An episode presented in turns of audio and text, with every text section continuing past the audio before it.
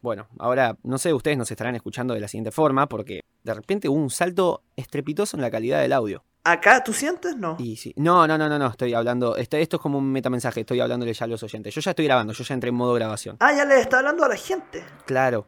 Porque acá no se, no se sabe esto, pero vos te viniste para acá. Estás acá en Argentina, rompiste la cuarentena. Sí, sí, rompí todos los protocolos, los protocolos horribles que tiene mi país, los rompí y me fui a Argentina, a la bella ciudad de Buenos Aires, a grabar el podcast a tu lado. Así que bueno, esto podríamos decir que lo estamos grabando en la clandestinidad, lo cual también es una pequeña. Este, estamos aprovechando también un poquito la situación, porque total, no nos está escuchando un público masivo, no creo que esto lo levante los medios. Si lo hacen, bueno, estaremos en problemas, será otra cosa, pero también nos servirá de difusión. Esto es como un poco lo que hace Yao Cabrera. Estamos difundiéndonos de una forma poco convencional, pero aceptable al fin.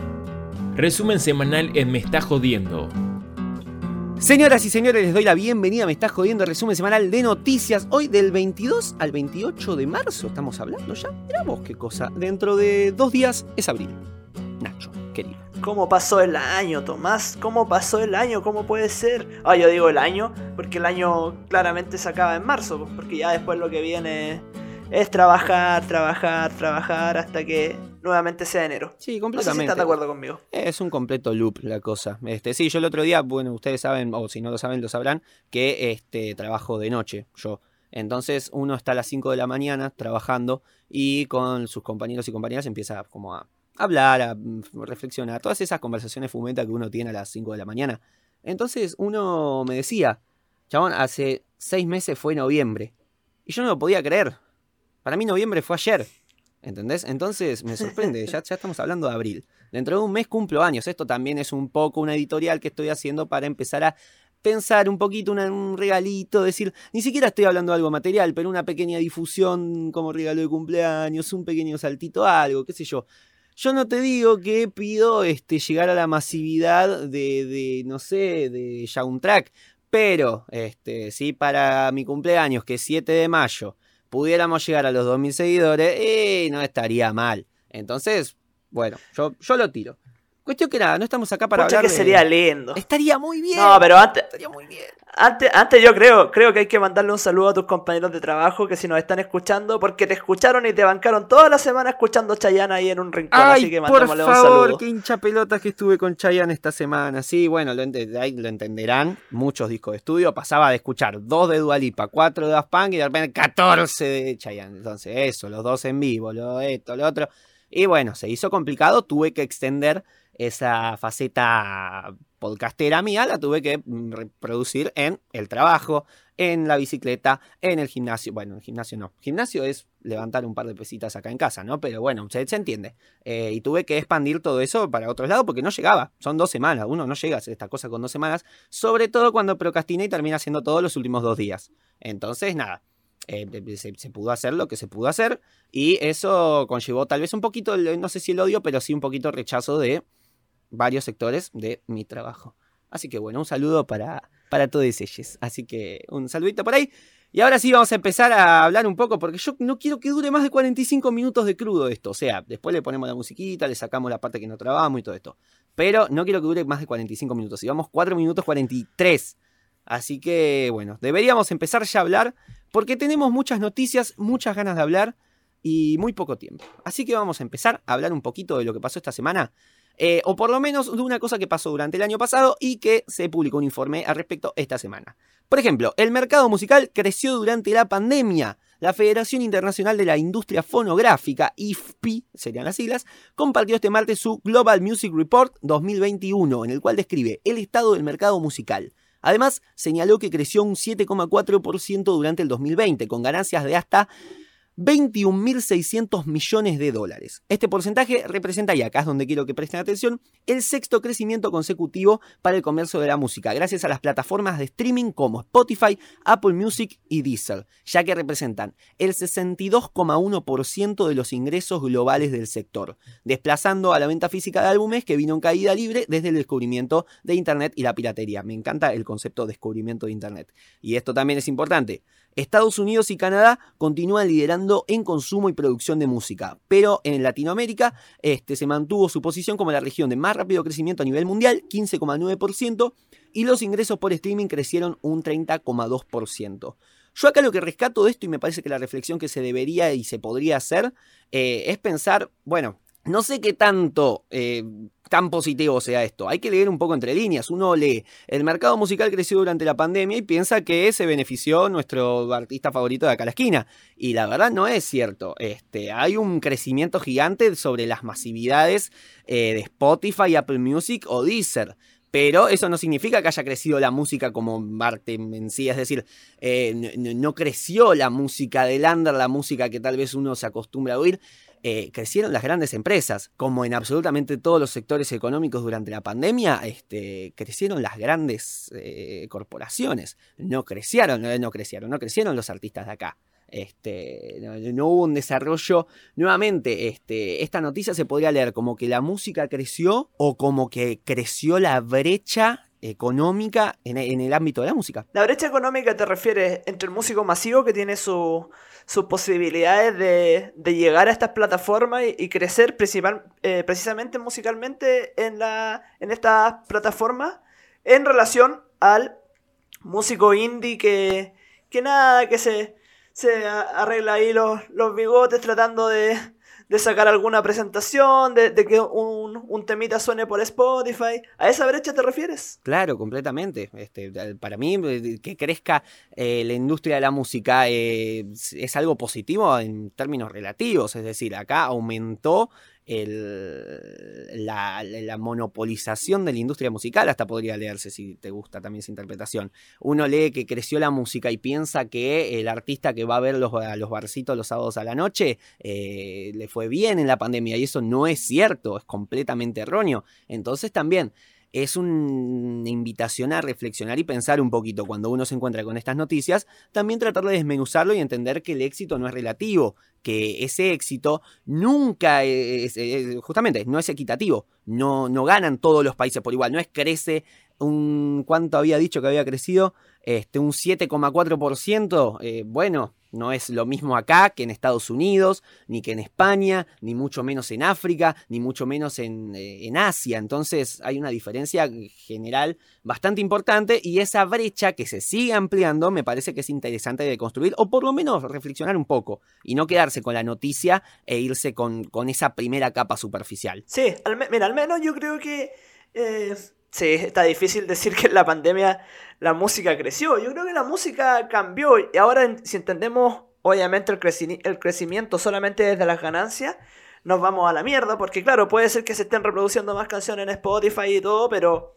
Pero claro que el crecimiento para los artistas, o sea, ya lo hablábamos la semana pasada, o la antepasada creo, cuando eh, veíamos los artistas que tuvieron que vender los derechos de sus canciones para, poder surgir en este momento, porque no hay gira, no hay posibilidad de presentarse en vivo. Al final, bueno, el, el crecimiento, como tú lo dices, es para las grandes empresas. Ojalá, ojalá que haya sido esta pandemia también una oportunidad para que los músicos independientes hayan podido fortalecer sus trabajos, sus proyectos. Siempre me imagino que desde home studio, porque no sé si estará muy fácil ir a un estudio en estos días. Sí, total. Bueno, también retomando un poco lo que decías vos del tema de que, que gane, que, que, se mida el éxito en ganancias. Bueno, si querés, sí, pero que sean ganancias equitativas. Que gane lo mismo el artista de acá a la esquina que gane el mismo eh, Camilo, qué sé yo eso, que haya un poquito más de igualdad en ese sentido, que, no interpretemos eh, la noticia homogénea de la música, un concepto tan abstracto como decir la música creció durante la pandemia, eh, que se construye y se piensa un poquito más en términos generales, porque bueno, hubo artistas que no pudieron salir a la calle, que, fue que era la única fuente de ingreso que tenían, y no sé si crecieron un 7,4%.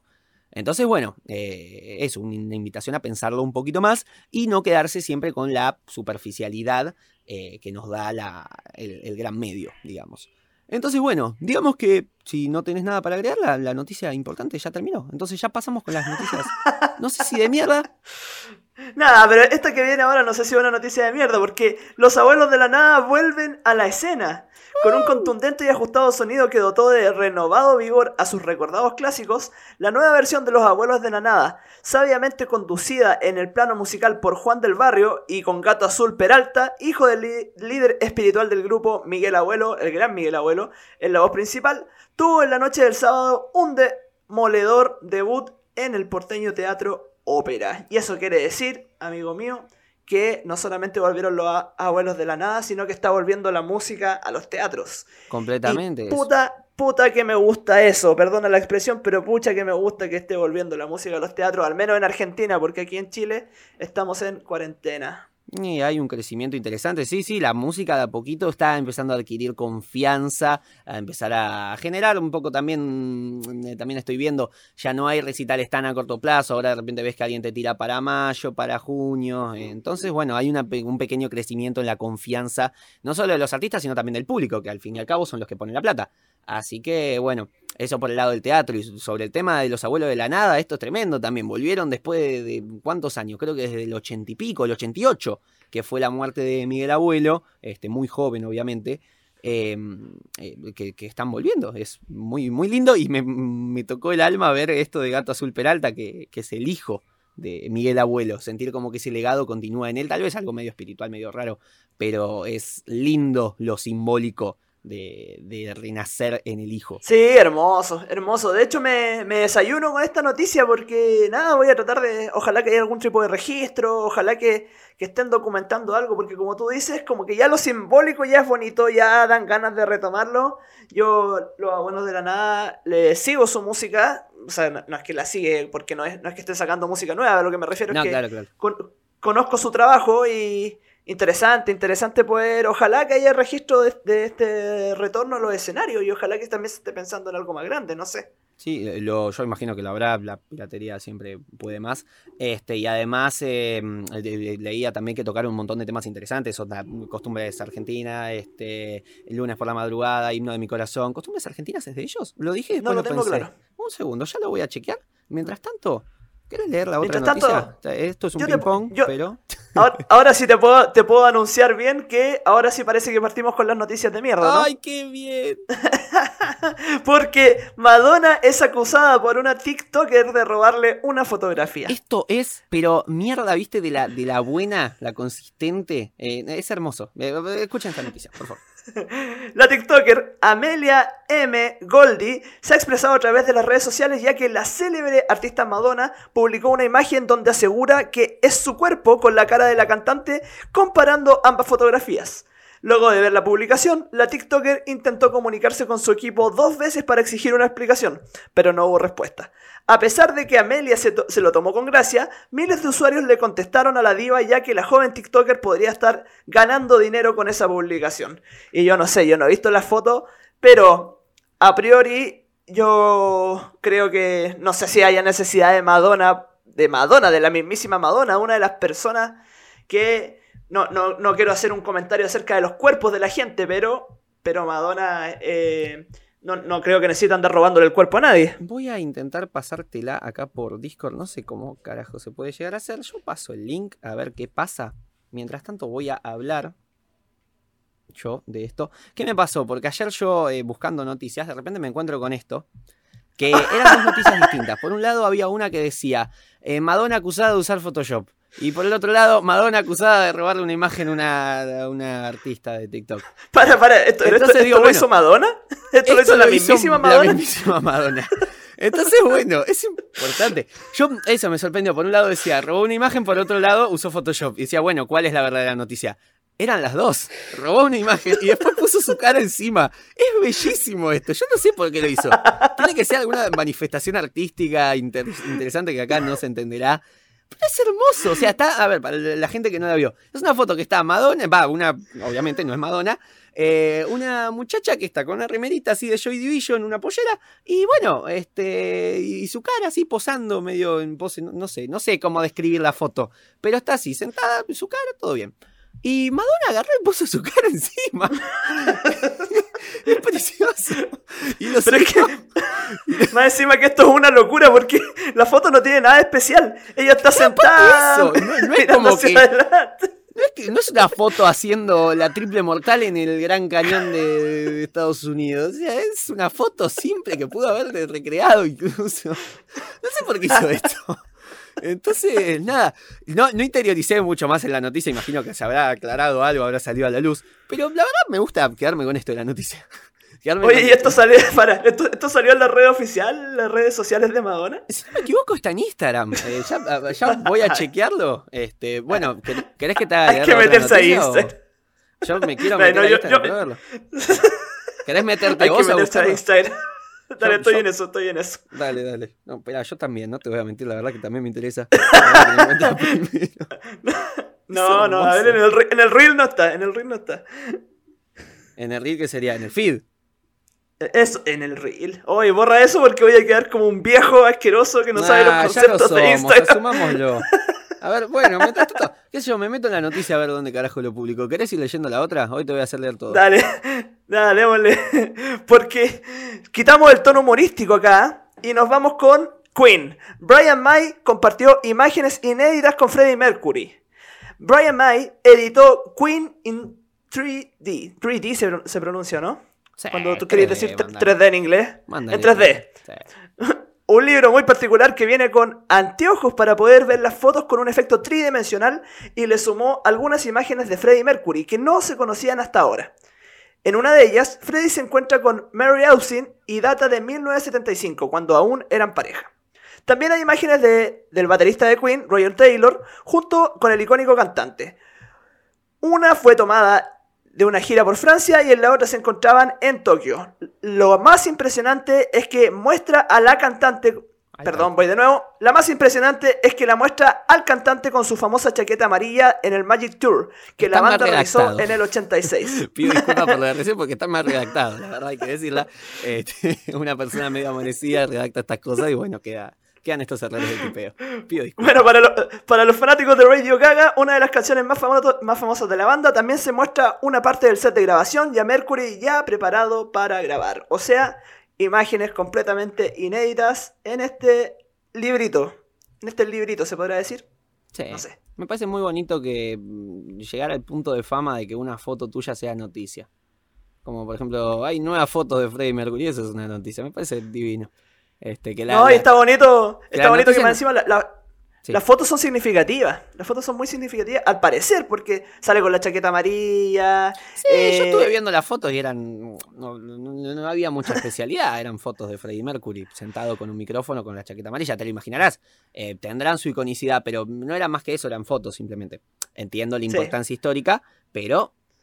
No sé, me, me- me llama la atención eso, como que llegar al punto en que una foto tuya pueda llegar a ser noticia de algo. Mira, qué bueno que te preparaste para todo esto, porque si no aquí quedo yo como hablando de cualquier cosa, pero pero lo bueno es que tuviste las fotos y todo, yo no había visto la foto de Madonna, no había visto esta foto, mira, Y sí. uno tiene mucho Un tiempo desastre. libre cuando está en el trabajo y sin ganas de ejercerlo. Hoy estoy tirando mucho contra mi trabajo, así que bueno, vamos a tratar de salir un poquito por ahí. Y empezar Un a saludo para los compañeros de trabajo. que esperemos no, no, hoy no voy a publicitar mucho este podcast en el ámbito de trabajo. Así que bueno, voy a, vuelvo a leer yo. Este, por otro lado, tenemos a Lemmy Kilmister, que pidió que sus cenizas fueran puestas en balas y entregadas a sus amigos. Che, pero Carly, Lemmy Kilmister se murió en 2015, ¿por qué están leyendo una noticia de una voluntad suya cinco años después? Eh, y bueno, pasa que Ricky Ratchman, conductor del programa sobre heavy metal Headbangers Ball, eh, hay muchas palabras en inglés, yo no puedo, la verdad. Entre 1990 y 1995, publicó en su cuenta oficial de Twitter la foto de una bala de plata con la inscripción Lemmy en un lado. La imagen iba acompañada del siguiente mensaje. Antes de su muerte, Lemmy pidió que sus cenizas se pusieran en algunas balas y se repartieran a sus amigos más cercanos. Hoy, hoy, hoy, he recibido una bala y literalmente hizo que saltaran las lágrimas. Gracias, Motorhead. Recordemos, eh, Ian Fraser Lemmy Kilmister falleció un 28 de diciembre de 2015 de una arritmia cardíaca luego de haber sido diagnosticado con un agresivo cáncer de próstata. Tras su... Me, me estás tapa- Me tapaste justo... Me saltó tu nombre porque me saltó que estás Ah, en lo siento. Y me tapaste la noticia. Estaba quedando, estaba tirando de las mejores editoriales de mi vida y mirá lo que me decís vos. Estoy usando Lo siento, para amigo. absolutamente todo. Me encanta. Ni siquiera sé exactamente qué es editorializar. Bueno, cuestión. Tras su partida, Mickey D, el baterista de Motorhead, informaba la inmediata disolución de la banda. Todo esto, por supuesto, como decía recién, en 2015. Eh, bueno, me sorprende eso, que esto tal vez es una denuncia al servicio de la funeraria que entrega balas cinco años más tarde. Muy No, tierno, qué, desubicados, qué desubicados. ¿Cómo, cómo, ¿Cómo se les ocurre? Pero ahora bien, yo me pregunto, ¿a dónde van a ir esas balas? La idea es que disparen las balas. La idea es que, no, sé, que-. Yo me imagino que quedarán ahí en la cajita como una cosa simbólica, como puede ser un recuerdito de Santa Teresita, quedará ese O sea, en tu, en tu altar de en tu altar de Motorhead, ahí cuando, cuando tengas, no sé, entre el Funko del Michael Meister eh, y, la, y la fotografía con, con- con- con la vela, está la bala de la bala con, sus cenizas. Claro, una lamparita, una mesita, una gorrita que usa todos los días. ahí, la bala de con parte del cuerpo de. es, es un montón. Las noticias de hoy son, son muy fuertes. Bueno, qué, qué locura. Oye, con- oye, sí. sí, vamos con la noticia más, más- no sé si más importante, pero al menos la, la que tiene más, más revuelo de toda esta tanda noticiosa. Es ¿o muy no? raro, es muy raro lo que vamos a traer acá, porque un estudio revela cuáles son las 21 bandas más odiadas de rock. ¿Cómo hicieron para determinar eso? Bueno, la revista estadounidense Best Life presentó un estudio cuyas cifras definieron a las bandas de rock más odiadas. La estrategia que usaron, te estarás preguntando, fue hacer una, eh, una exploración por conteos y artículos para identificar los nombres que salieron a colación con más frecuencia. De esa manera llegaron a un listado de 21 bandas.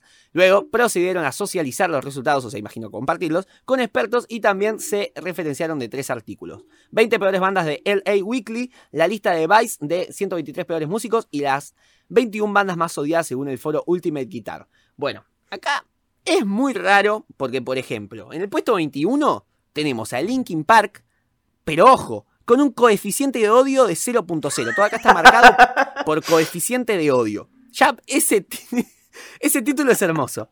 Eh, qué sé yo, después vamos con los interesantes. En el puesto 19 tenemos a Nirvana con coeficiente de odio 26.43. Tenemos en el puesto 16 a Oasis con coeficiente de 43,51. En el 14 a Metallica con 50,51. Eh, bueno, acá ya son todos más interesantes. En el 13 está The Doors, 50,67. En el 12 está Green Day con 52,56. En el 11 está Coldplay con 55,65. Eh, bueno, ya después en el top 10, bueno, en el 9 está Kiss. En el 8 está Radiohead. Eh, en el 7 está Fish, que no sé exactamente, o Fish, no sé cómo se pronunciaría esto, porque es Fish con PH, no como pescado. Bueno, cuestión. En el 6 está Bob Dylan, con 73,65. ¿Qué me contás? Ay, ay, ay. Por, por favor, no, por favor sigue leyendo el ranking porque, porque ya después uno... Y pasa no, que- no, no sé. ¿Cuál, ¿Cuál es el criterio que ocupan acá? Es muy raro, a mí me gusta esto, es como la de Madonna, este, no saber exactamente cuál es la explicación oficial. No, y, pero, ¿y cómo podía odiar a, a- a Bob Dylan? Si Bob Dylan es una persona tan querible, ¿cómo lo puede odiar? de odio de 73,65, pero no sé ni qué significa. Bueno, cuestión, en el 5 tenemos a Mumford and Sons con 74,29, en el 4 está YouTube con 75,46 y bueno, en Ya, pero mira, 3, mira. Mira, en el ahí, puesto 3 ahí, con 89,46. En el 2 está Limp Bizkit, que ni siquiera sé quiénes son, con el 96,79. Y atente al número 1, porque es maravilloso. Eh, en el puesto número 1 está Nickelback, con un coeficiente de odio del 99,9. Como diciendo, bueno, todo el mundo odia esto. Ahora, yo dije, che, pará, entonces no deben tener ni un solo me gusta. Y me fijé en sus temas más conocidos. Este, qué sé yo, acá por ejemplo uno que se llama Saving Me. Tiene 160 millones de reproducciones y 717 mil me gustas, con 20 mil no me gustas. Onda, tienen aplastantemente más me gustas que no me gusta. Entonces, eh, tiene todos comentarios que dicen, no entiendo por qué esta banda tiene tanto hate. Este, son la verdad bastante buenos y tiene 700 me gusta. Entonces, no entiendo, o sea, tienen mucho aguante. Esto, no, no, no sé de dónde sale ese odio. No, no sé a qué, a qué se basaron para de- decir que el 99,999 este, no, no sé, ni siquiera sé exactamente qué es coeficiente de odio.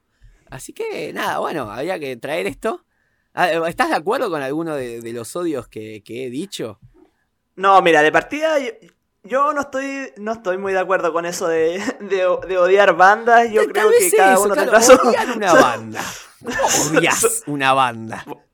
Ahora debo decir, debo decir, Tomás, que a lo largo de este podcast me he dado cuenta, no sé por qué, que odio a Camilo. Así que si tuviéramos que poner a alguien, pongamos a Camilo. Aunque no cante rock, Creo que odio a Camilo. No, la verdad que- canta bien y es noble. Bueno, oye, pero es que... ¿Cuánto vamos de tiempo? Che, vamos 25 minutos. Ya había dicho que le dediquemos 25 minutos a las noticias. pero espérate. bien. Que Yo, ¿Qué yo lo de querés- ¿Qué YouTube. más querés agregar? Yo lo de YouTube, ponte tú lo puedo entender, ya, porque está como esto del ambientalismo con Bono y todo eso, pero lo de Nickelback es una banda canadiense que tú decís, ¿por qué? Así como, ¿por qué odiaría a una banda canadiense que... que Eso. digámoslo, yo, yo no le conozco muchas canciones, la verdad, no, no me voy aquí a, a fingir que los conozco porque no, pero no sé. Mira, íbamos, íbamos a cerrar esta tanda con un tema de, de Amy Winehouse, que yo estaba, eh, estoy pegadísimo con Amy desde que hice la discología universal de la semana pasada, pero creo que hay que cerrar con un tema de Nickelback, no sé qué te parece. Me encanta lo que me estás proponiendo. Así que sí, vamos con, no sé, eh, ¿conoces algún tema de Nickelback? Ni siquiera sé quiénes son. El mira, el, más escuchado de Spotify se llama How You Remind Me. How You Remind Me. How You Remind Me. How You Remind Me. Así que bueno, vamos con esa. Vamos con How You Remind Me de qué años? Es de hace 11 años. Vamos a tener que restar. Yo estoy en, en, en 2007. Vamos con How You Remind Me de Nickelback del año 2007. Ya volvemos.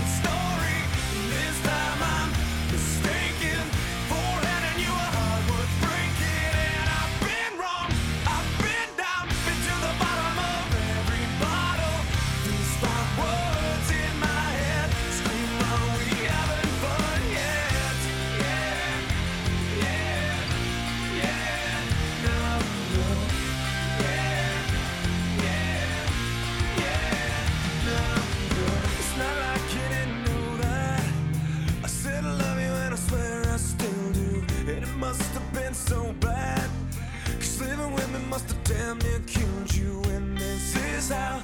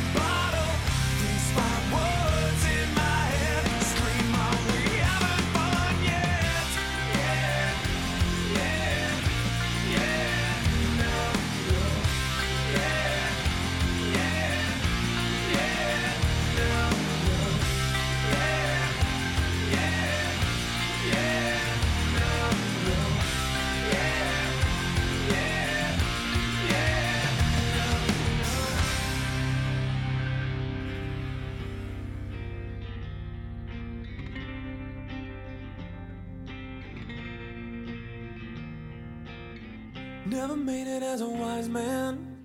I couldn't cut it as a poor man stealing. And this is how you remind me. This is how you remind me. This is how you remind me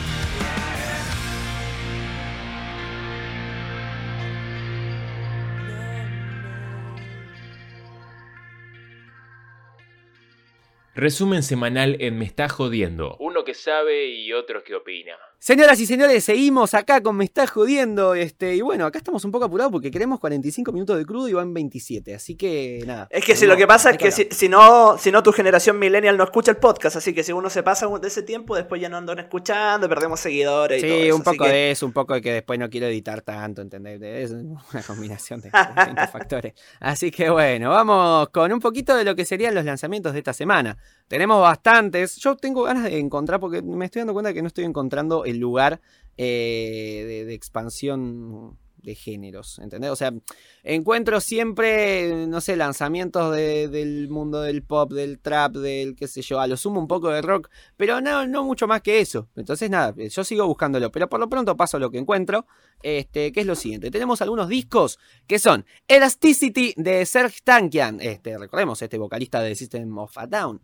Entonces, después tenemos Cinema de Babi, tenemos KGO 516 de Karol G, muy esperado este, y Mala Reputación de Pablo Silva. Después tenemos unos cuantos sencillos que tranquilamente también podrían ser álbumes, ¿no? Este, como partes de álbumes, pero se, encontré la publicación de las canciones. Así que bueno, también eh, ustedes escuchen estas canciones, escuchen y quédense con eso y después si encuentran los álbumes mejor y nos comentan en nuestro podcast, que es Me está jodiendo podcast en Instagram. A mí me encuentran como Tommy Carly en Instagram y a Nacho lo encuentran como Ignacio.milla. Aprovecho para tirar el chivo. Seguimos con los sencillos.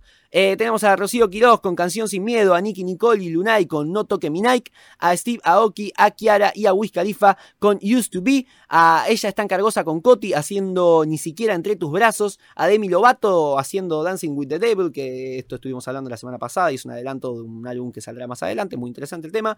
Eh, tenemos a Major Lazer, Sia y Labyrinth con Titans, a Taylor Swift, a Maren Moritz con You All Over Me from the Vault, a Natalia Lafourcade con una versión de Alfonsina y el Mar, y a Marcela Morelo y Los Palmeras, el crossover más inesperado de toda Latinoamérica Unida con La vida es un carnaval de la gran Celia Cruz. Va, interpreto que es esa canción, ¿no? No habrán hecho una canción nueva con ese nombre.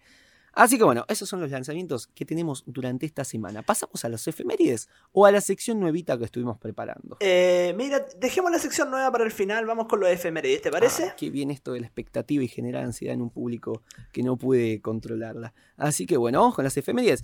Hicimos lo siguiente, vamos a resumir y hablar simplemente de las cosas más importantes que pasaron durante esta semana. Mira, ni siquiera puse los años, como para ya hablar de lo verdaderamente importante. Y si tan importante es, nos tendríamos que acordar del año. Así que va- vamos a hacer eso, que simplemente nuestra memoria como melómanos este, nos ayude y nos ayude a recordar lo, lo verdaderamente importante y nos diga, esto es importante, esto tal vez no tanto. Como por ejemplo, tenemos a Lady Gaga, que nació un día como, no sé cuándo. Sí, debería poner exactamente cuándo es la fecha, ¿no? Es un desastre esto. Hace, Bueno, pero hace dos días estuve de cumpleaños Lady Gaga. Ah, perfecto, perfecto. Bueno, después Phil Collins, que abandona Genesis, Charlie Alberti, que nace, este, baterista de Soda Stereo, por supuesto. Oye, Tenemos- oye a, to- a todo esto, el otro día pusiste la efeméride del que había muerto Charlie Alberti. Y yo dije, ¿cómo? ¿Cómo es posible? No me enteré que murió Charlie Alberti, que estoy loco. Esto y es después me di cuenta que era, Era el, papá. Era el papá de Charlie Alberti, que también es baterista. Y más Que encima tú lo pones con su qué. Porque Total. tú pones, muere Charlie Alberti, conocido baterista, y tú digas, ¿cómo? Claro, claro, Y claro. Y otra cosa también interesante, no sé si allá canción, llegó esta canción infantil, pero el elefante trompita, fue el compositor del elefante trompita, no sé si conocen ese tema ya, pero es uno de los No temas más, bueno, eh, una canción infantil muy importante acá, Eh, va, muy importante, Eh, es conocida. ¿Querés que la cante? Estoy esperando eso. Yo tengo un elefante que se llama Trompita y mueve las orejas llamando a su mamita. Y la mamá le dice, portate bien Trompita, si no te voy a hacer chachas en la colita. Esa es la canción que compuso el padre de baterista de eso. No, pero, pero es tremendamente violenta la canción. ¿Cómo va a ser una canción infantil? Es muy agresiva, es muy de, sí, sí, Es muy agresiva. Muy, muy de pegarle a los niños, muy de, de la violencia. Estaría cancelada, como- estaría cancelada hoy en Hoy día. día estaría cancelada, pero bueno, se sigue reproduciendo. Hoy lo escucho en ciertas discográficas infantiles. Eh, pero bueno, lo, lo interesante es eso, como la- la- la- los vínculos que hay entre una canción infantil y Soda Stereo. Entonces, bueno, Oye, hermosa, hermosa tu interpretación. Eh, Hermosa sí, tu sí, interpretación, tenía que Muy decirlo. bonita, yo creo que esto va, va a entrar un poquito en la publicidad que vamos a hacer en Instagram, ¿no? Entonces, Me parece. Bueno, después tenemos a Dualipa que lanza Future Nostalgia, esto un 27 de marzo. ¿Ves? Esto es importante, por eso me acuerdo la fecha. Es por eso y porque hice el podcast hace cuatro semanas. Bueno, cuestión. Después tenemos a Enrique Santos Discépolo, este, bueno, sí, compositor, tanguero, eh, todo. También te- tenía su columna de radio, actor, fue importantísimo acá, que cumple 120 años, este famoso peronista también. Entonces lo tenemos a él. Eh, que tal vez se merecería un homenaje. Alguna vez le voy a hacer un podcast. Antes de fin de año le voy a hacer un podcast. Ya que quede acá escrachada mi palabra. Eh, Beethoven, que se nos muere, si no me equivoco, en el año 1826. Yo no quiero mentir. Nacho, ¿querés seguir diciendo las efemérides vos mientras yo chequeo esta data? Me parece bien, porque después tenemos que nació Diana Ross, Ay, murió Miguel Abuelo, mira. A lo mejor por eso fue el concierto, ¿no? Puede ser, ¿o no? No, Quizás. mira, tiene ¿Quién lo sentido. sabe? Estuvo de cumpleaños Elton John, porque nació también esta semana. Eh, Zayn Malik abandona One Direction. Esto en el Qué 2015. importante, porque aquí la, Esto lo sé. ahí la banda se nos fue. Sí, ahí la banda se nos pudrió, ¿no? Sí, más o No menos. sé, nunca fui muy seguidor de One Direction. ¿Tú lo fuiste? No, pero me acuerdo del dato ¿No y digo que es ¿No, no- no lo importante fuiste? porque... No, eh, me gustaba mucho, este, me acuerdo que me gustaba mucho una compañera de- del colegio que, bueno, le gustaba One Direction, entonces empecé a caretearla y a decir, bueno, ¿sabes cómo me gusta? Entonces conocí un par de temas y cada vez que podía recordaba a todo el mundo que me gustaba One Direction, pero siempre fue así más caretaje, nunca estuve tan metido. Me, me gustaba mucho la del cover que tenían de One Way or Another, que cuando me enteré que era un cover no lo podía creer. ¿Vos te quedás con el del cover o con la original? Va, perdón. No, con lo, Sí, con no, el con la original es muy conocida. ¿Sí? Sí, es reconocida. Me parece simpática la de One Direction. No sé si me animo a decir que me gusta más esa que la de Blondie, pero Sí. Eh, bueno, eh, Emanuel del Real, ¿qué pasa con él? Porque solo pusiste eso. ¿Murió? ¿Nació? No, no está muerto, está vivo. ¿Nació Emanuel del Real? Imagino que sí. qué pregunta que estás haciendo. Y sí, nace. Esto es un error mío, pero lo voy a proyectar en un error tuyo que es no darte cuenta. Y sí, nació, mirá si va a morir. Ah, Dios, las cosas que tiene que oír uno. Bueno, y los Beatles lanzaron Please, Please Me. Una semana como esta, hace quizás cuántos años los Beatles lanzaron eso espectacular. Viste que cuando uno se indigna, cuando uno se, se indigna de manera falsa, o sea, finge indignarse, este, se termina indignando en serio. Cuando se- te comes mucho el personaje, te terminas indignando en serio. Así que, bueno, por eso salió lo de eh, Manuel de Real, que, bueno, ¿cómo va a estar muriendo? Por favor. Entonces, bueno, sí, los Beatles sacan Please Please Me, que es en 1963 esto. Esto me lo acuerdo. Entonces, es importante. Fíjate, está buena esta, esta, este método. Me gusta. Interesante, interesante. A mí también me gusta más. Me parece simpático, como decir, bueno, está bien, que la memoria juzgue. Si nos acordamos es porque es importante, si no nos acordamos, no es importante. Entonces, bueno, acá ya tenemos esto y vamos con la nueva sección. ¿Qué, ¿Qué son? Son los rankings. ¿Qué pasó? ¿Qué se escuchó más en este maldito mundo? Por lo menos en Spotify, en el mundo, en Argentina y en Chile, en los últimos siete días. Eh, bueno, en el chart global de, de Coso tenemos en el puesto 5 a Hold On de Justin Bieber con 27.800.000 reproducciones. En el puesto 4 Telepatía de Cali Uchis con 28, mi- 28, 28 millones 200.000. Creo que es el único tema en español, ¿no? Sí. Eh, después en el puesto 3 tenemos Astronaut in the Ocean de Masked Wolf. eh, con 28.300.000. Ah, después en puesto 2, Driver License por Olivia Rodrigo con 29.300.000. Y en el puesto 1 tenemos Peaches de Daniel César y Gibeon eh, con Justin Bieber con 42.400.000 reproducciones alrededor del whole wide world, como diría Pitbull. Este, bueno, ¿querés pasar las de Chile? Así yo después leo las de Argentina y no hablo mucho yo. C-H-I-T-L-L. Ya, vamos, vamos con las de Chile. 9 en el lugar 5, 911 de Sets. 4, Ella no es tuya, remix by Rochi, RD, Mike Towers, Nicky Cole. En el puesto número 4. En el puesto número 3, y no baja de ahí, Da Kitty. Da Kitty, en verdad, porque tiene tilde la A, de Bad Bunny con Jay Cortez. La cantaron recientemente en los Grammy. El primer single del último disco. Segundo lugar, Bandido de Mike Towers. Y primer lugar, lo más escuchado en Chile, Fiel, by Los Legendarios. Wisin se posiciona ahí con Jay Cortés. Y no me extraña, no sé por qué no me extraña que sea solamente música urbana. Sí, totalmente. Bueno, acá también pasa un poquito eso. Eh, en el puesto número 5 tenemos Elegante Recate con Papu DJ y Elegante. Este que me sorprende, esta bajó bastante. Eh, últimamente estaba rankeando ahí arriba. Pero bueno, también no hay que sentirse mal elegante porque ya lo veremos más adelante. En el puesto número 4 tenemos Bandido de Mike Towers y John con 2.070.000 de reproducciones. En el puesto número 3 tenemos Ella no es tuya, la que dijo recién Nacho, este, con Rochi, RD, Mike Tower, Nicky Nicole, con 2.200.000. Acá se, mira, acá se escuchó 2.200.000 y allá se escuchó 1.485.000. Eh, bueno, después tenemos en el puesto número 2, además de mí, de Roger Link, oh, qué nombres raros que tienen estos chicos que cantan hoy día. Eh, Kea, Duki, María Becerra, Litkila y Tiago PSK con 2.900.000. Y en el puesto número 1, indiscutido por supuesto, tenemos a la Visa Rap Music Session de eh, volumen 38 de Visa Rap con Elegante con 3.400.000. Este, la verdad, Elegante la está rompiendo. Hace poco sacó también una entrevista importante ahí en, en Caja Negra, que es un ciclo así de entrevistas que tiene Filo News, acá un medio importante de la Argentina. Este, Nacho, yo te lo recomiendo porque la verdad lo que dice este muchacho es, es interesante y hay que tenerlo en cuenta porque, bueno, es uno de los booms que tuvo este verano a nivel musical. Eh, hasta tiene un par de temitas que se podrían traer a debate acá, pero bueno, lamentablemente no nos queda tiempo, pues estamos en qué, en qué minutos, 38 minutos. Y bueno. Pero mira, pero mira, so- solamente quería para- mencionar. Sí. Solamente quería mencionar que al menos en el ranking de Argentina figuran cantantes argentinos. Eso, eso al menos algo es algo, sí, ¿no? sí, hay- es verdad, ese análisis me gusta, porque hay un, hay un cierto aguante con artistas de acá. También hay mucha emergencia de. Emergencia en el sentido de. ¿Se entiende? ¿Se entiende? Sí, sí, sí, se entiende completamente. Ele- elegante, ¿hace cuánto está cantando? Y este elegante estuvo este verano prácticamente. Yo lo, lo- lo conocí durante el verano con algunos temas, ya te digo, como elegante recate, que es como el tema del verano tal vez, eh, y no mucho más que eso.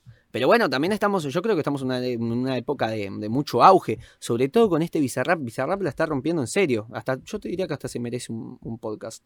Eh, y es muy interesante Buenísimo. ese fenómeno porque es un productor. Eh, y no, no sé qué tanto se ha visto eso. Bizarrap es un productor, no canta. Es más, hasta tiene un misterio así con la cara, tiene como esa mística de que no deja ver su, su cara, siempre de su look es con una gorra y unos anteojos. Eh, entonces es muy interesante. Eh, No, pero un hay- hay- de- productor- de, eso hay varios casos conocidos de eso. Está, no sé, pues sin ir más lejos, Mark Ronson, o, o incluso eh, ya en Argentina, como uno más latino, Salta Olaya. Claro, sí, totalmente. Pero bueno, no, no sé si al nivel de masividad, por lo menos que, que está teniendo Bizarrap ahora, como, como no sé, como una figura, eh, no sé, yo lo, lo veo con la mística del trapero. em, más, más que, que- que- con la misma vigencia, no sé, que Nicky Nicole, que Trueno, que, que Duki, que, tantos otros del género. Eh, es como que parece como si, si Bizarrap fuera uno más. Eso me parece que es como el cambio importante. O sea, Gustavo Santaolalla ya eh, se presentaba tal vez como productor directamente. Era conocido como el productor y no tenía tal vez la mística del rockero, por ejemplo. No sé si compartirás, pero en mi opinión eh, creo que esa es como la, la- la marca fundamental de Bizarrap, que es, parece como si fuera uno más de ese, de ese género y es un productor. Sí, quizás la diferencia puede ser que Santa Olaya partió cantando y después se dedicó más a la producción y de hecho ya es más conocido por ser productor que, no sé, pues por Arcoíris o, o los otros proyectos musicales que tuvo.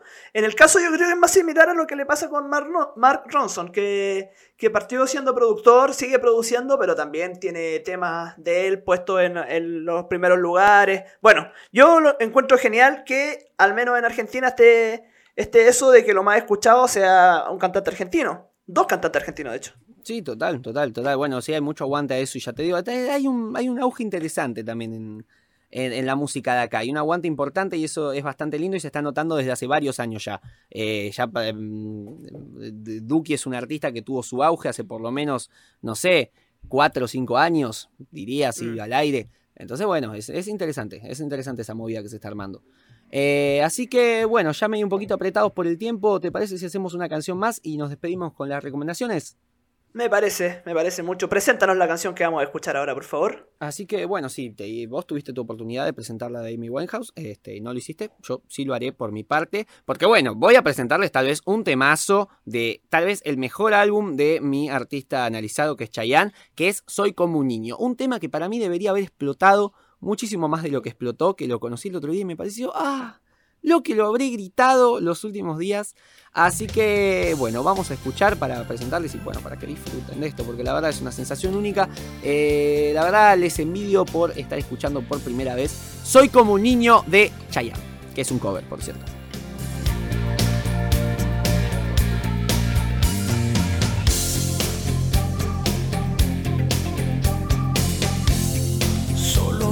cielo azul, cuando el cielo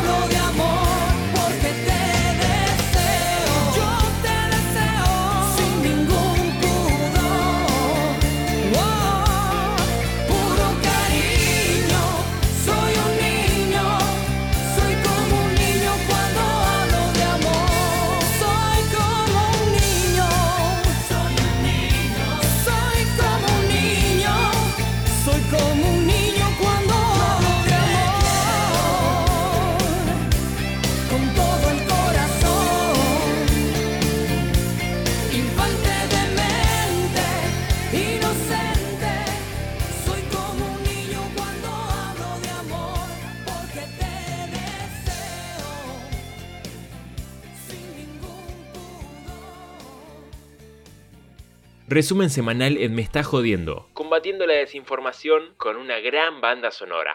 Bueno, ahora sí. Vamos Oye, con, de- con el final, ¿te parece? Va- vamos con el final. Debe- debo decir, debo decir que debe ser realmente hermoso escuchar Chayanne toda una semana. Yo es una experiencia que algún día, algún día voy a hacer. Sí, la verdad que sí. Es, es interesante, es entretenido ver esa evolución que pasa, en serio. O sea, era lo que hacía al principio era espantoso, era realmente espantoso. Y ver cómo va evolucionando y de a poquito se va transformando Chayanne tan, tan gradualmente, porque aparte de eso se nota mucho eh, mientras, mientras vas escuchando, mientras vas desarrollando así los discos y pensándolos un poquito más. Eh, como de repente un disco es pura música ochentosa, después es música ochentosa con un poquito de latino. Después es eso con metáforas un poco más rebuscadas, más baladas, más ritmo bailable. Y después de repente le crece y le madura un poco más la voz y ya tiene la voz de Chayanne adulto. Eh, y entonces vas viendo cómo se va transformando en ese personaje. eh, y, y es muy interesante.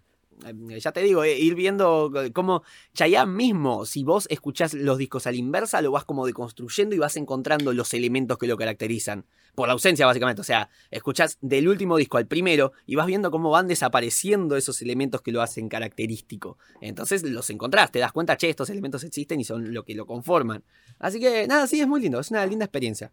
Ya te digo, fue bastante y hubiese sido más divertido escucharlo sin apuro, pero, pero estuvo, fue, fue una linda experiencia. Así que bueno, hermoso, Tomás, hermoso. esto que no sé si va a entrar o no ahí al, que entre, por favor. Yo creo que quizás debe ser una premisa de vida. Al menos una semana de tu vida deberías dedicarla solamente a escuchar Chayanne. Una semana en la vida para Chayanne. Una, una. Después lo escuchas todo lo que quieras, pero al menos una semana en la vida. Tú ya lo cumpliste y yo lo voy a cumplir ahora. Lo dejo acá consignado. Y lo mío, y bueno, por supuesto, si en su caso tienen el privilegio de poder hacerlo, también dejando todo de lado, ¿no? O sea, que sea una semana escuchando Chayanne sin hacer otra cosa más que... Ah, no, nada más. Entonces- No, nada más. No, no, no, no, sea- no seamos sin respetos con Chayanne. No, por favor, entonces, porque, porque es una forma distinta de escucharlo, eh, verse eso, las películas que tiene, las series, también eso, o sea, disfrutar de la experiencia completa de Chayanne, que son los videos, las películas. Tiene una serie en la que actúa de vampiro y la protagoniza, así que dale. Eh, Qué hermoso. Esa debería ser lo primero que veamos por Twitch. Cuando te- saquemos el Twitch de me estás jodiendo, veamos esa, por favor. Por favor, te Bueno, lo pido. Está muy bien eso y me parece que también es un lindo enganche después con un poco de chivo que podríamos hacer más adelante, que son un poquito de los planes que tenemos con el podcast. Este, pero bueno, no nos adelantemos, vamos con las recomendaciones.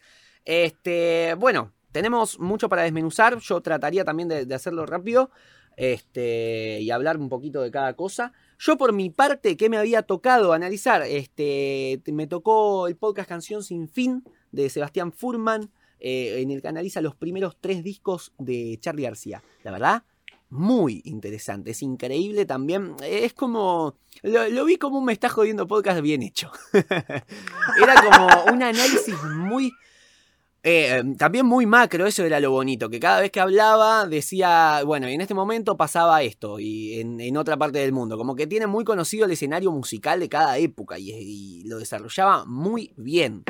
Y otra cosa que también me gustaría decir, y ya tal vez enganchando con mi, con mi recomendación, este tema de los derechos de autor, porque bueno, el tipo lo hizo en Spotify, por lo que no tuvo absolutamente ningún problema, imagino, no sé si por cuestiones legales o porque simplemente lo hizo y, a Spotify, como pasa en este caso, no le interesa que pongamos música este, bajo derecho de autor o no.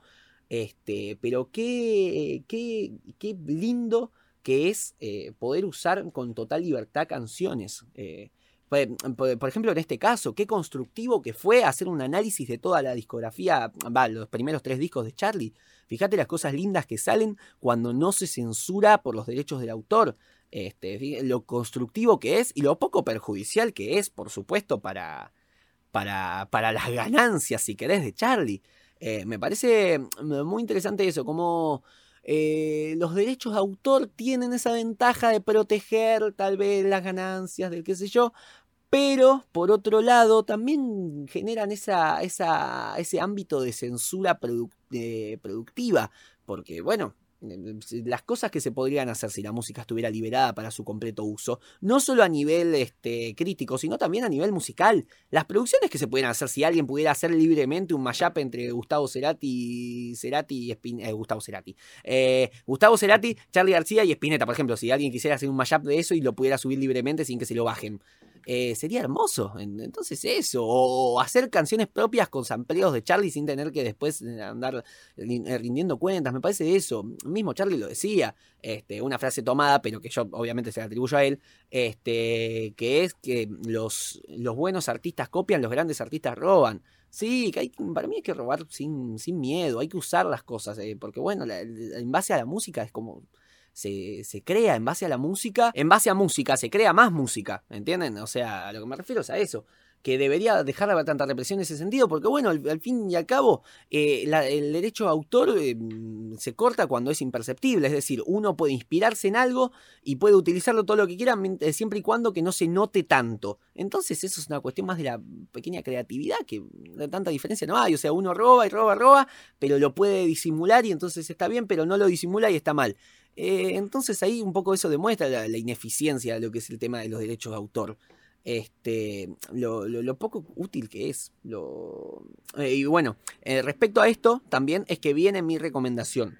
Este, yo tengo dos, pero bueno, primero voy a, voy a ir con una cosa. Vos como el otro día habías este, inaugurado el salirse de los álbumes y me recomendaste un podcast, yo esta vez voy a recomendar un video que es la verdadera historia que esconde el copyright y que no nos cuentan, del canal Music Radar Clan, este, de hace dos años. Es un video que básicamente lo que dice y lo que argumenta es que el tema de los derechos de autor lo que hace en realidad es encubrir a la industria discográfica, lo que hace es proteger las ganancias y los intereses de la industria musical. Y, esa imagen que nos venden tanto de cuando pirateas una canción le estás, eh, estás perjudicando el bolsillo de tus artistas, mirá qué triste que se pone Charlie porque le usas una canción sin su consentimiento. En realidad lo que estás haciendo es, eh, es proteger a la industria. Este, habla mucho de eso, de casos de, de gente que tuvo batalla, como bueno, como Taylor Swift, como Mick Jagger. Este, no me acuerdo si hablaba de James Brown, no, no quiero desinformar tampoco, pero también hablaba de muchos casos en los que eh, eh, hubo conflictos, del caso de los Beatles, que no fueron dueños de sus canciones hasta 2018, cuando pudieron recuperárselas a Michael Jackson. Eh, todo ese tema de cómo en realidad esa, esa mística que se armó de no le robes a tus artistas, defender, eh, proteger y apoyar a tus artistas, en realidad es proteger a empresas. Este, y bueno, me parece muy interesante cómo lo analiza y justo Music Radar Clan, que es un canal de donde yo me inspiro bastante y, y por ejemplo, qué sé yo, eh, hay, mucha, hay mucha toma de datos de ahí para hacer podcasts como el de Daft Punk, por ejemplo, así que me parecía eh, lindo traerlo acá. Eh, eso por un lado. Y por el otro, como también me gustaría empezar a hacer un pequeño aporte. Este. Va, no, pará. Si querés, querés decir vos el tuyo, así corto un poquito yo y hablas un poco vos.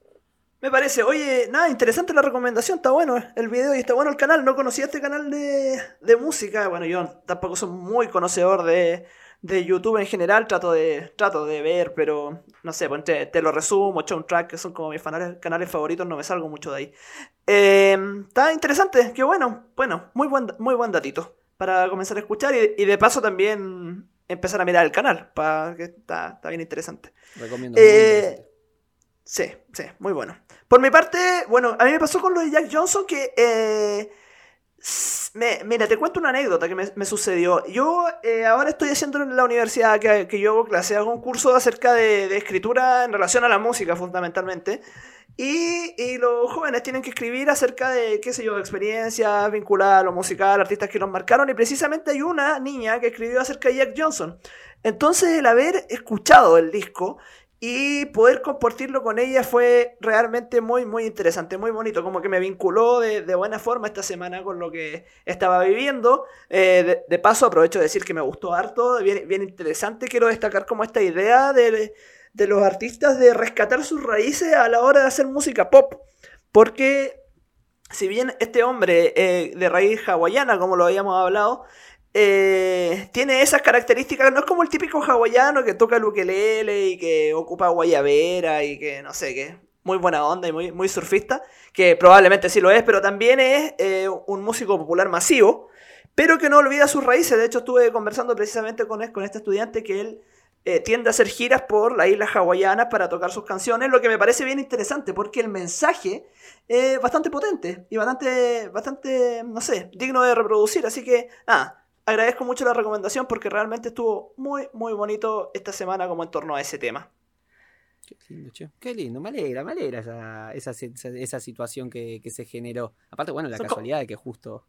Como esas coincidencias de la vida. Claro, totalmente. Eh, uno no cree mucho en el destino, pero de repente encuentra estas casualidades y dice, che, wow, qué bien. Sí, muy bonito. Y por mi parte te voy a aprovechar de recomendar, no sé, ¿te gusta, te gusta Tomás? ¿O has oído hablar? ¿O eres fanático? ¿O no conoces nada de David Bowie? ¡Ah! Mira, dejé caer un tornillo con el que estaba jugando desde que empezó el, el- el- el programa. Así que imagínate. Sí, sí, conozco. eh, pero bueno, espero con ansias la recomendación. A ver qué pasa. Bueno, yo te voy a recomendar el que a mi juicio es el mejor disco que tiene David Bowie de toda su inmensa discografía.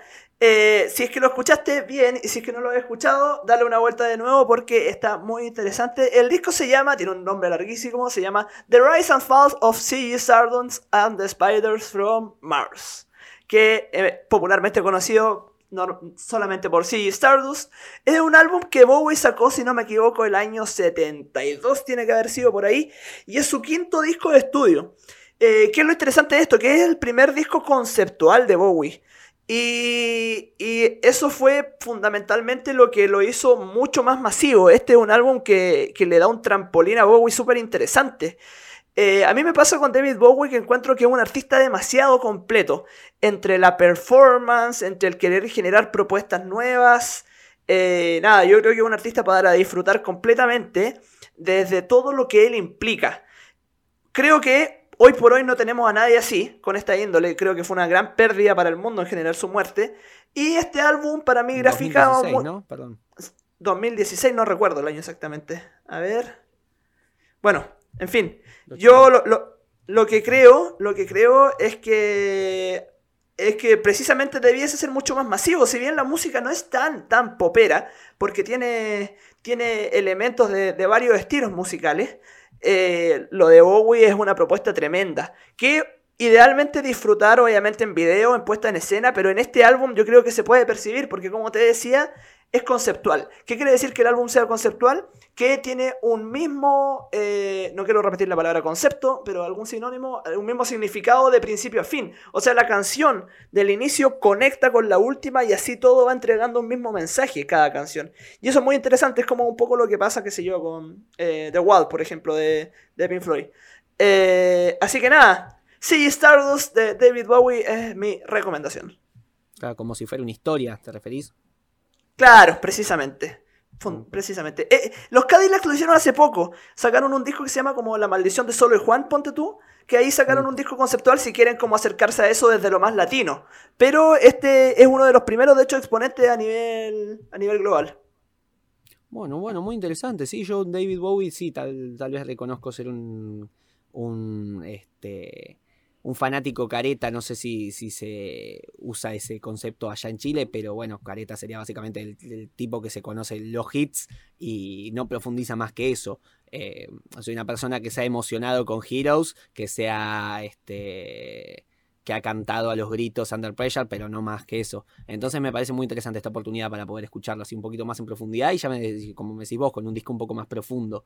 Este, así que bueno, listo, agradezco muchísimo la recomendación. Este, me pone muy contento que te haya servido y te haya gustado el disco de Jack Johnson. Y bueno, yo también esta pequeña recomendación que hacía para el final, que no es nada más que una canción, porque bueno, la semana pasada como empezó todo este tema del frío y toda esta cosa que yo personalmente detesto y milito eh, la, la inclusión, no sé si algún proyecto mundial de, de avanzar con el tema del calentamiento global y bueno, que suban unos graditos el invierno. No sé si es un po- poco peligroso el mensaje que estoy dando, pero bueno, un poquito más de calor y, que, no sé si erradicar el invierno, pero no sé. O una mudanza masiva al Ecuador. Ahí está, algo menos, más, algo menos violento, pero bueno, que, que los estados provean los medios para irse al Ecuador todo el mundo y vivir ahí. En un eterno calor que yo creo que es la solución a las cosas. Entonces, bueno, como detesto el, invierno, ya esto lo saben, eh, voy a proveerles de una playlist para eh, sobrellevarlo. Esta playlist se va a ir generando semana a semana. Entonces yo voy recomendando música que suene y remita a invierno. Linda música de invierno. El tema que traigo hoy, siguiendo con el temita de, de Futuro que vos habías recomendado la semana pasada con Seba Furman, este, yo traigo un tema de Barbie Recanati que se llama Que no. Pertenece al álbum Ubicación en Tiempo Real. Esta Barbie Recanati tiene 34 años, nació el 27 de noviembre del 86, es música y productora argentina. Este, fue vocalista y guitarrista rítmica de la banda Utopians este, de 2005 a 2017 y en 2018 empezó eh, con un proyecto musical propio. Este, tiene su propia discográfica, que ahora se me escapa el nombre, pues no lo anoté. Eh, pero bueno, también sacó un EP, estuvo nominada Mejor Nueva Artista en 2019 en los premios Gardel. Y bueno, particularmente este tema, que es que no, eh, tiene esos elementos. Mira, yo ahora me voy a meter a hablar con total caradurez de, de cosas que tal vez eh, no sé si sean erróneas, pero bueno, las interpretaciones que le genero yo. Este, la música de invierno, en mi, opinión, eh, tiende a ser música que tal vez podría ser escrita en una, eh, podría ser cantada en una cueva. Música con mucho eco, con mucho delay, una guitarra saturada, elementos como de, de mucha, mucha orquestalidad, mucha, mucha potencia, mucha presencia. Tal vez al, al contrario de la música de verano, que sería como música más tranquila, música con, con pocos instrumentos, poca producción, lo que, mm, bueno, lo que podría ser Jack Johnson en algunos temas. Eh, bueno, pero esta canción con mucha, con eso que decía, mucha presencia, es que no trata sobre tal vez el desamor, sobre lo, las ideas erróneas que tenemos nosotros en una relación tóxica, de que darlo todo, que el estar presente siempre es lo correcto y, y que, como dice, creí que estábamos bien, creyó que, que esa... tendencia a, tratar de hacerlo todo, de dejarlo todo, de desgastarse uno mismo por la relación es bueno y al final no, termina, la cosa termina eh, justamente acabando este, de, la peor manera posible eh, si, si uno no, no, trata de salir de ahí eh, y empezar a quedarse uno mismo, uno misma, una misma si, si no pelea contra eso. Así que bueno, ese es mi primer tema de esta playlist de invierno que quiero empezar a generar, que no de Barbie Recanati. Oye, interesante el concepto que nos estás introduciendo, Tomás. Eh, voy a ver si le agarro la onda, voy a ver si le agarro el... eh, a ver como el estilo a estos temas de invierno y a ver si yo también me puedo sumar a la propuesta y terminamos armando ahí un, un buen playlist para, para sopesar este invierno que se nos viene. Inevitablemente que se viene ah, por delante. Por favor, sería hermoso y sería una línea, una linda como caricia simbólica tratar de, de empezar a, que el equipo de Me Está Jodiendo Podcast empiece a luchar contra la inevitable depresión del invierno, por lo menos desde mi parte. Así que, bueno, gente, me parece que llegamos hasta el final. ¿Nos pasamos 14 minutos? Sí, pero fueron No 14 te lo minutos puedo creer. interesantes. Pero fueron 14 minutos interesantes, así que bueno, mirá, nos quedan 30 segundos para llegar a la hora. Así que nos podríamos despedir acá. Gente, este, bueno, tenemos mucho para, para recomendar. Por mi parte, ya saben, el viernes pasado saqué mi podcast sobre Chayanne analizando, me costó un huevo, así que si quieren por favor difundirlo y ponerle un poco de onda, estaría genial. Eh, Nacho, por su parte, el miércoles pasado sacó ah, tremendo capítulo analizando la historia de. eh, va, la historia y la música de, presente en Back to, Back to Black de Amy Winehouse. Muy interesante también, lo recomiendo, lo estuve escuchando el otro día eh, y viendo, por supuesto. Así que muy bueno, muy interesante. Es muy lindo saber qué pasa detrás eh, del, del otro lado de- del, del auricular. Sí, yo creo aquí, perdón, me voy a permitir la licencia de, de anunciarlo en vivo. Yo creo que lo voy a tirar el viernes, ¿ah? porque aprovechando que esta semana no, no sale no sale el capítulo del formato original del podcast, no sale la guía definitiva, así que eh, me voy a permitir tirar el viernes este capítulo porque voy a confesarlo, estoy hasta la coronilla, como decimos en Chile, con las correcciones de, de pruebas. Tengo que corregir más de 60 eh, comentarios críticos de, de mis queridos estudiantes de universidad. Así que me voy a dar el tiempo para corregir entre hoy día y mañana y para el viernes va a estar el capítulo. Lo prometo. Ah, está perfecto, está perfecto. Te vamos a tener que reducir un 20% el sueldo, pero este, bueno, eso se charla después de cámara, detrás de cámara. Sí, no, los auspiciadores sabrán entenderlo, yo creo. Sí, sí, sí, yo creo que Nike no, no, no se va a enojar. Así que, bueno, bueno, bueno, entonces tenemos eso. El próximo viernes, después del de Nacho, este, se viene mi nuevo episodio del formato original, que bueno, ahora, ahora en este mismo momento se está votando entre Marilina Bertoldi, Daf, eh, cualquiera, Daft Punk iba a tirar, eh, Piti Álvarez, La Mona Jiménez y Damas Gratis. Así que, bueno, entre ustedes estará la, la decisión. Así que, bueno, ya mucho más para decir no tenemos. Estamos pensando, tal vez, esto podríamos anunciarlo, eh, empezar a twitchear algunas cosas. Empezar, el otro día surgió lo de High School Musical y nos pareció interesante que podríamos, no sé, ver High School Musical en vivo con ustedes ahí en, Twitch. Así que bueno, si les parece la idea, díganoslo. Eh, ya les digo, a nosotros nos encuentran como Tommy Carly, por mi parte, a Nacho como Ignacio.milla eh, y al podcast, por supuesto, como Me Está Jodiendo Podcast, todo junto en minúscula. Este, así que bueno, eso está, eso puede pasar. Y si les gusta, por favor, eh, háganoslo saber. Y también, sobre todo, su opinión sobre esto que estamos haciendo acá con tanto cariño, que es el resumen semanal de noticias. Por mi parte, nada más que decir. Nacho, no sé si quiere decir unas palabras finales antes de que procedamos a despedirnos. Por mi parte quiero decir que no pienso nunca más volver a despedirme como Germán Garmendia porque no tengo nada que ver con ese sujeto. Así que solamente los dejo. Que les vaya muy bien. Cuídense gente querida y atentos a nuestras redes sociales porque pucha que estamos sacando harto contenido con mucho cariño y con caleta trabajo. Eh, yo debo decir que esta semana inevitablemente el, trabajo de Tomás fue mucho más agradable porque, insisto, escuchar Chayanne una semana es hermoso. Pero eh, hay harto corazón metido detrás, así que nada, a compartir, a comentar y ojalá que, que sigamos creciendo en esto.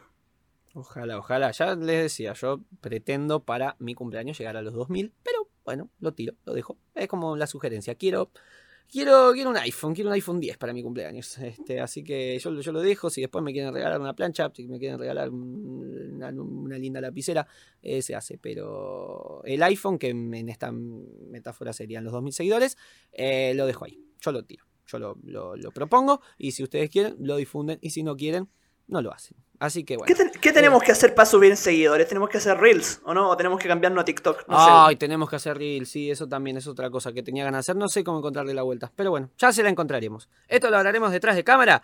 Eh, de ustedes nos estaríamos despidiendo ahora mismo para que no nos quede más largo la cosa y no tenga que editar tanto yo. Así que nada. No, pero gente, para, para, para. Es que, es que yo quiero decir algo. Mira, yo quiero hablar acerca de algo muy. No, no, mentira. Eh, gente querida, que les vaya muy bien. Que sea una muy Yo buena me voy, semana. despedite vos, chau. Yo acá termino esta mi intervención, váyanse a cagar. Nos vamos con Superstition de Stevie Wonder, váyanse a cagar, chau. Chao, nos vemos.